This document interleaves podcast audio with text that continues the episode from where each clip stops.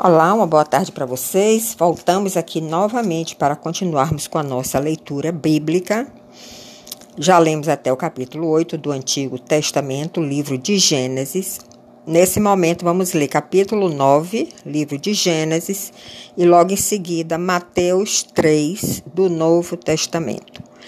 Então, o capítulo 9 de Gênesis começa assim: Abençoou Deus a Noé e a seus filhos, e lhe disse: Sede fecundos, multiplicai-vos e enchei a terra. A arca de Noé já tinha repousado sobre o monte de Ararat. Ele já tinha saído da arca com a sua família, e os animais foram liberados para também procriarem, e aí nasceria uma nova terra. E Noé e sua família foram responsáveis também para serem fecundos e para se multiplicarem, assim como foi feito com Adão e Eva, para que houvesse uma nova criação. Verso 2: Pavor e medo de vós virão sobre todos os animais da terra e sobre todas as aves dos céus, tudo que se move sobre a terra, e tu, todos os peixes do mar nas vossas mãos serão entregues. Tudo que se move e vive, ser-vos-á para alimento, como vos dei a erva e tudo vos dou agora. Então veja que Noé aqui está recebendo a mesma autoridade sobre a criação de Deus que Adão recebeu. Vocês estão percebendo que quando nós estamos dispostos a servir a Deus, ele também nos dá autoridade. Noé aqui está recebendo exatamente a mesma autoridade que Adão recebeu. Ele diz que todos os animais da terra temerão a Noé, e tudo que se move sobre a terra e todos os peixes de, do mar, nas vossas mãos serão entregues. Ele está dando como alimento agora, que no, no, na época de Adão, Adão não se alimentava de carne, mas agora ele está dando também a possibilidade de Noé se alimentar de carne. No verso 4, ele faz uma ressalva: carne, porém, com sua vida, isto é, com seu sangue, não comereis. Então, é uma recomendação divina que não comamos carne com sangue. Por exemplo, galinha molho pardo tem aquele caldo que é feito com sangue, sarapatel também. Isso não é recomendável, segundo as escrituras que nós comamos. Verso 5: Certamente requererei o vosso sangue, o sangue da vossa vida. De todo animal o requererei, como também da mão do homem. Sim, da mão do próximo de cada um requererei a vida do homem. No verso 6, nós lemos: Se alguém derramar o sangue do homem pelo homem, se derramará o seu, porque Deus fez o homem segundo a sua imagem. Então não pode ser derramado o sangue do homem pelo homem, né? Aí está falando do caso de homicídio. Verso 7: Mas sede fecundos e multiplicai-vos, povoai a terra e multiplicai-vos nela. Disse também Deus a Noé e a seus filhos: Eis que estabeleço a minha aliança convosco e com a vossa descendência, e com todos os seres viventes que estão convosco, assim as aves, os animais domésticos, os animais selváticos que saíram da arca, como todos os animais da terra. Então, o Senhor aqui está estabelecendo uma nova aliança. Estabeleço a minha aliança convosco. Não será mais destruída toda a carne por águas de dilúvio, nem mais haverá dilúvio para destruir a terra. Então, essa foi a aliança firmada entre Deus, Noé e sua descendência, de que a terra não seria mais destruída por dilúvio. Verso 12. Disse Deus: Este é o sinal da minha aliança, que faço entre mim e vós, entre todos os seres viventes que estão convosco, para perpétuas gerações. Qual é o sinal? Verso 13. Porei nas nuvens o meu arco, o arco-íris, será por sinal da aliança entre mim e a terra. Sucederá, sucederá que, quando eu trouxer nuvens sobre a terra e nelas aparecer o arco, então me lembrarei da minha aliança firmada entre mim e vós e todos os seres viventes de toda a carne e as águas não mais se tornarão em dilúvio para destruir toda a carne. Nós temos visto grandes inundações, tempestades, furacões, mas a terra tem permanecido. Na época do dilúvio, nada permaneceu. Então, o arco-íris é o símbolo dessa nova aliança, e essa nova aliança é que a terra não seria mais, ou não será mais destruída pelas águas do dilúvio. Verso 16. O arco estará nas nuvens. Vê-lo-ei e me lembrarei da aliança eterna entre Deus e todos os seres viventes de toda a carne que há sobre a terra. Disse Deus a Noé: Este é o sinal da aliança estabelecida entre mim e toda a carne sobre a terra, todo ser vivo, animais, homens, seres humanos. Os filhos de Noé que saíram da arca foram Sem, Cã e Jafé.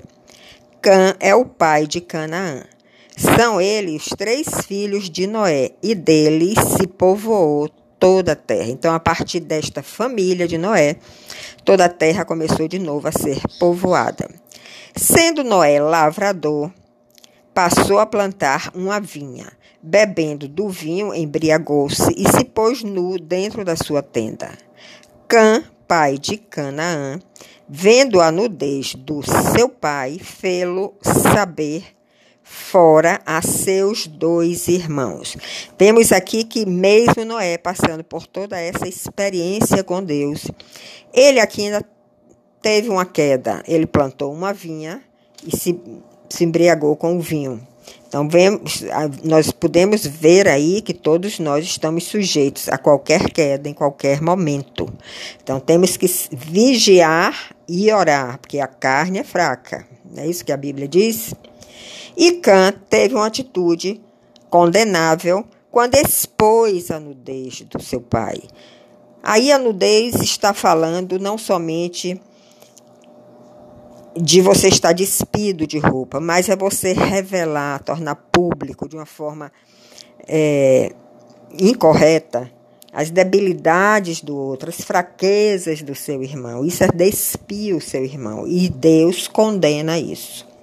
Verso 23: Então Sem e Jafé tomaram uma capa, puseram-no sobre os próprios ombros de ambos e andando de costas para não ver a nudez do seu pai, rostos desviados, cobriram a nudez do pai sem que a vissem. Então, eles tiveram reverência. Sem e Jafé tiveram atitude de reverência para com o seu pai. Isso também é um ensinamento para todos nós. Despertando Noé do seu vinho, soube o que lhe fizera o filho mais moço. E disse: Maldito seja Canaã, seja servo dos servos a seus irmãos. E ajuntou-se e ajuntou: Bendito seja o Senhor Deus de Sem, e Canaã lhe seja servo. Engrandeça a Deus, haja fé, e habite ele nas tendas de Sem, e Canaã lhe seja servo. Noé, passado o dilúvio, o dilúvio, viveu ainda 350 anos. Todos os dias de Noé foram 950 anos e aí morreu. Então nós vemos que Canaã, que era da descendência de Cã, recebeu uma maldição. Então Canaã, por ter uma atitude incorreta, ele foi punido pela desonra cometida contra o seu pai e acabou tendo um filho que também viria a desonrá-lo. Isso é também um ensinamento que quando nós fazemos algo indevido, nós podemos sofrer de outros a mesma situação. Então, essa maldição caiu sobre os cananitas, ou cananeus, os habitantes da Palestina, que foram, a princípio, subjugados por Josué e mais tarde por Salomão. Vamos agora para Mateus, capítulo 3, para cumprir a leitura do Novo Testamento. E no capítulo 3, nós vamos ler sobre o batismo de Jesus. Esse batismo, todos nós sabemos, foi realizado por João Batista, que era um profeta de Deus. Ele teve uma dura jornada, apesar de ter sido um ministério curto, e ele pregava no deserto. Ele não pregava nenhuma mensagem motivacional para agradar ninguém. Ele pregava sobre o arrependimento e proclamava que o Messias estava chegando, o reino de Deus estava chegando e o povo precisaria receber esse arrependimento. Então, nós vemos que essa mensagem também é para os dias de hoje, porque nós estamos na expectativa da segunda vinda de Cristo e precisamos receber esse espírito de arrependimento para sermos limpados, purificados e termos parte nesse reino do Messias. Então, capítulo 3, verso 1, nós lemos: Naqueles dias apareceu João Batista pregando no deserto da Judéia e dizia: Arrependei-vos, porque está próximo o reino dos céus. Porque este é o referido por intermédio do profeta Isaías. E o que é que o profeta Isaías diz lá no seu livro? Voz que clama no deserto, Preparai o caminho do Senhor e endireitai as suas veredas. Que nós endireitemos os nossos caminhos para receber também Cristo na sua segunda vinda. Que nós peçamos esse espírito de arrependimento sobre a nossa vida. Verso 4: Usava João vestes de pelos de camelo e um cinto de couro. A sua alimentação era gafanhotos e mel silvestre. Então saíram a ter com ele Jerusalém, toda a Judéia e toda a circunvizinhança do Jordão. E era e eram por ele batizados no Rio Jordão, confessando os seus pecados. Então muita gente ia lá no Rio Jordão para ser batizado por João Batista, receber esse espírito de arrependimento para receber aquele reino dos céus que estava chegando. Verso 7, 7. Vendo ele, porém, que muitos fariseus e saduceus vinham ao batismo, disse-lhe: Raça de víboras, quem vos induziu a fugir da ira vindoura? Produzi, pois, frutos dignos do arrependimento. E não comeceis a dizer entre vós mesmos: Temos por pai a Abraão, porque eu vos afirmo que destas pedras Deus pode suscitar filhos a Abraão. Nós vemos que os fariseus e os saduceus eram pessoas de muita aparência, não tinham aquele desejo no coração, não reconheciam realmente que o reino dos céus estava chegando. E quando Jesus chegou, eles também não admitiram ser ele o Messias. Então, João Batista, como tinha uma pregação muito objetiva, ele não agradava a ninguém, ele não dizia palavras agradáveis a ninguém, ele chamou logo raça de víboras. No verso 10, nós lemos: Já está posto o machado à raiz das árvores. Toda árvore, pois, que não produz bom fruto, é cortada e lançada no fogo. Então, nós devemos produzir bons frutos, frutos dignos de arrependimento, como recomenda João Batista aqui. Eu vos batizo com água, diz João Batista, para arrependimento, mas aquele que vem depois de mim é mais poderoso do que eu, cujas sandálias não sou digno de levar. Eu, ele vos batizará com Espírito Santo e fogo. A sua pá ele a tem na mão e limpará completamente a sua eira. Recolherá o seu trigo no celeiro, mas queimará a palha em fogo inextinguível. Então, João Batista, apesar de ter tido um ministério muito poderoso, ele nunca usurpou o lugar do Messias. Ele disse claramente que ele batizava com água era um batismo de arrependimento, mas viria aquele, Jesus, que ia batizar com o Espírito Santo e com fogo. Verso 13. Por esse tempo dirigiu-se Jesus da Galileia para o Jordão, da Galileia onde estava Nazaré, onde ele cresceu a fim de que João o batizasse. Ele, porém, João, o dissuadia, dizendo: Eu é que preciso ser batizado por ti, Senhor, e tu vens a mim. Então veja o caráter humilde de João Batista. Mas Jesus lhe respondeu: Deixa por enquanto, porque assim nos convém cumprir toda a escritura. Então ele o admitiu. Jesus tinha consciência de que toda a escritura, tudo que os profetas falaram sobre ele lá no Antigo Testamento, teria que se cumprir na vida dele.